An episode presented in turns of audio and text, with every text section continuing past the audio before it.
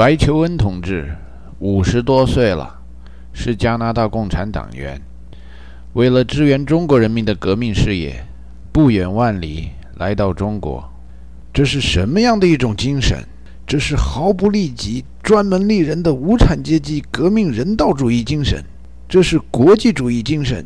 这是共产主义精神。陈达同志过了奔三，现在奔四了。曾经是中国共青团员，为了到加拿大编 C 加加的程序，不远万里来到加拿大。这是什么样的一种精神？这是拜金主义精神。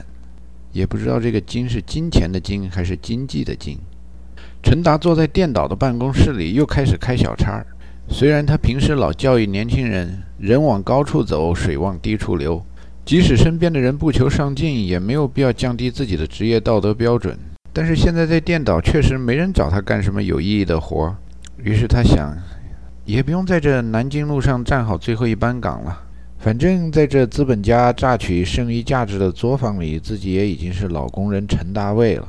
再说这北方之星或者哥本哈根项目也没什么好做的事儿，干脆准备准备找下一份工作吧。反正找下一份工作也是轻车熟路的了。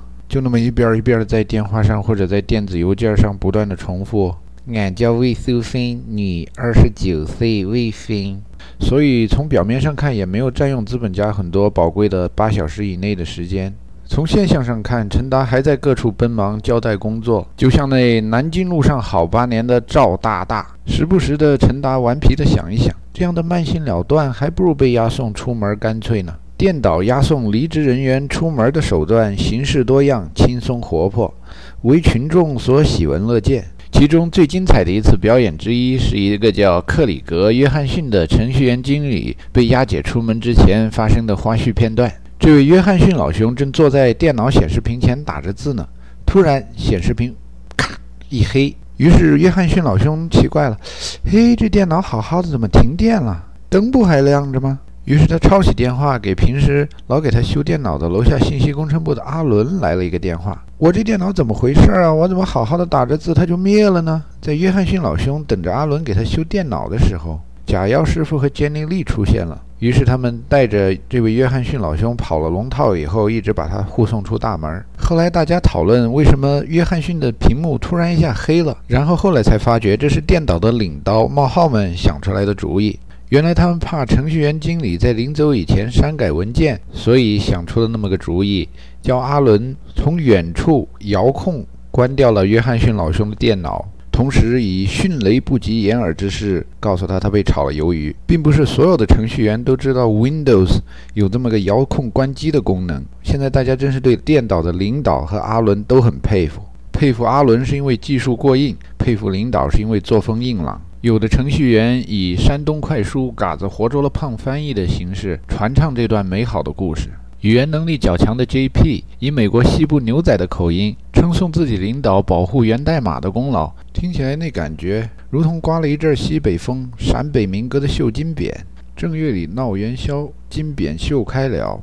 绣的故事在电导不说也罢了。衣绣大老板。这段省略了。总而言之，一句话：提防普之高。二秀贾师傅背后捅一刀，这段声音也得小，别让人听到。三秀咱阿伦，Windows 学得好，遥控关机显其能，本事就是高。陈达心里好笑，这些破源代码有什么好删改的？越是离编程第一线远的人，越喜欢用这些东西来故弄玄虚。自从有了 Linux 和网上的开源程序以后，什么样的源代码在因特网上找不到呢？偷来的源代码难道能比网上找来的源代码好吗？偷来的源代码难道不用改一改就能符合实际情况吗？也许正是因为陈达平时流露出这种哲学，所以贾药师傅和安卡才对他不那么提防。陈达有时心想，也许真的被他们护送出门，可能还是件好事儿，那样少了一点领导的信任，但是也少了几份煎熬啊。可是无奈何，为了多领两个星期的工资，还得干点活呀。陈达左冲右突。像一个宣传员一样给电导年轻的程序员们加油鼓劲儿。你看那些好的职业运动员受欢迎的原因，是因为他们即使下一个赛季不在那个队比赛了，他们还是好好的踢，踢好每一场比赛。这才是真正的职业精神。敬业嘛，就得这样。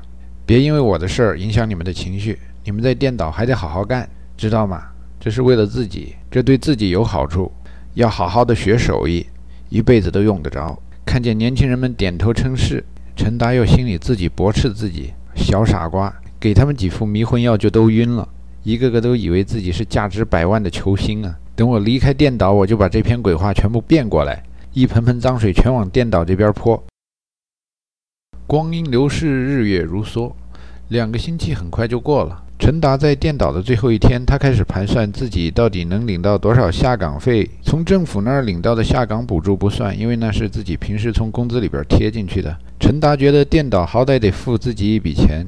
他上次在美国下岗的时候，因为脑子里深深的觉得资本家唯利是图，没指望拿任何的下岗费用。但出人意料的是，他的雇主给了他两个星期的工资。他的同事们都说这是法律规定的。俄亥俄州算是对劳工不太友好的州。后来确实，他听说像什么英特尔或者是耐克这些地处西部的雇主，有的时候给下岗工人半年甚至一年的工资。陈达心想，自己现在处在一个号称福利社会的加拿大，又号称在一个对劳工比较友好的工会运动比较强大的不列颠哥伦比亚省，估计自己的下岗费至少不会低于两个星期的工资吧。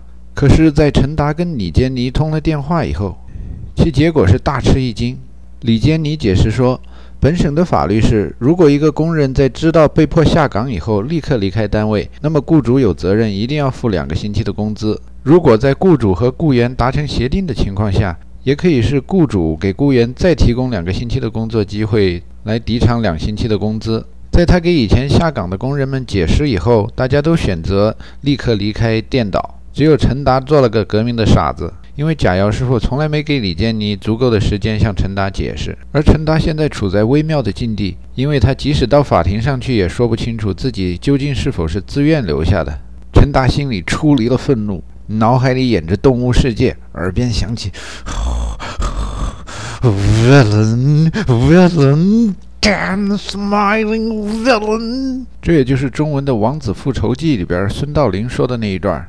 脸色苍白、浑身颤抖的人们，如果我有时间，我将向你们诉说我怎么在丹麦的首都哥本哈根，不，瑞典的首都斯德哥尔摩，为资本家没日没夜卖命的故事。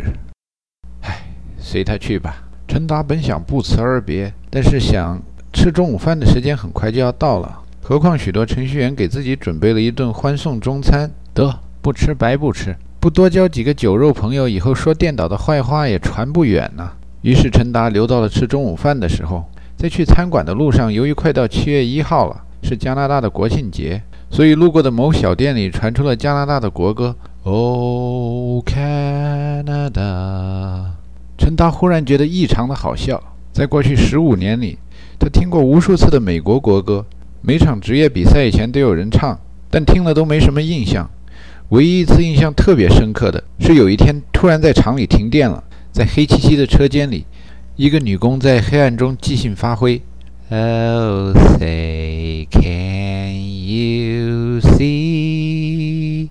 然后赢得了一大片掌声。而今天她一脚踩到泥塘里，加拿大的国歌就响起来了。而这儿也可能将是他对加拿大国歌最深的印象吧。温哥华的劳工福利比起他们老诋毁的美国的劳工福利差远了，而白求恩的友好形象也不容易找啊。在今天的加拿大，很少有人知道白求恩。做着白求恩式的旅行的多半是外国人。全世界到处上演着真假白求恩。在中国古典小说里，假唐僧、假孙悟空那都是妖魔变的。现实生活中的角色自然不会那么简单化。所以这加拿大是有形形色色的白求恩呢。吃完午饭以后，陈达回到电岛，收拾收拾东西以后就离开了。在离开的路上，陈达碰上贾师傅，质问他到哪儿去。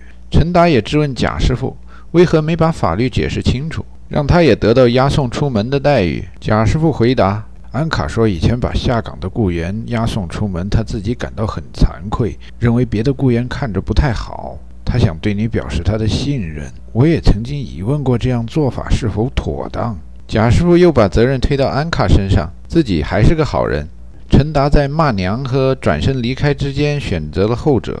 贾师傅还不知好歹，还要用不给写好的推荐信做威胁，要陈达再留一会儿。于是陈达只好向这只井底之蛙解释，自己工作了十二年，几乎平均每两年换一个单位，随便找几个人写几封美丽的推荐信，那还不易如反掌。随后离开了电脑。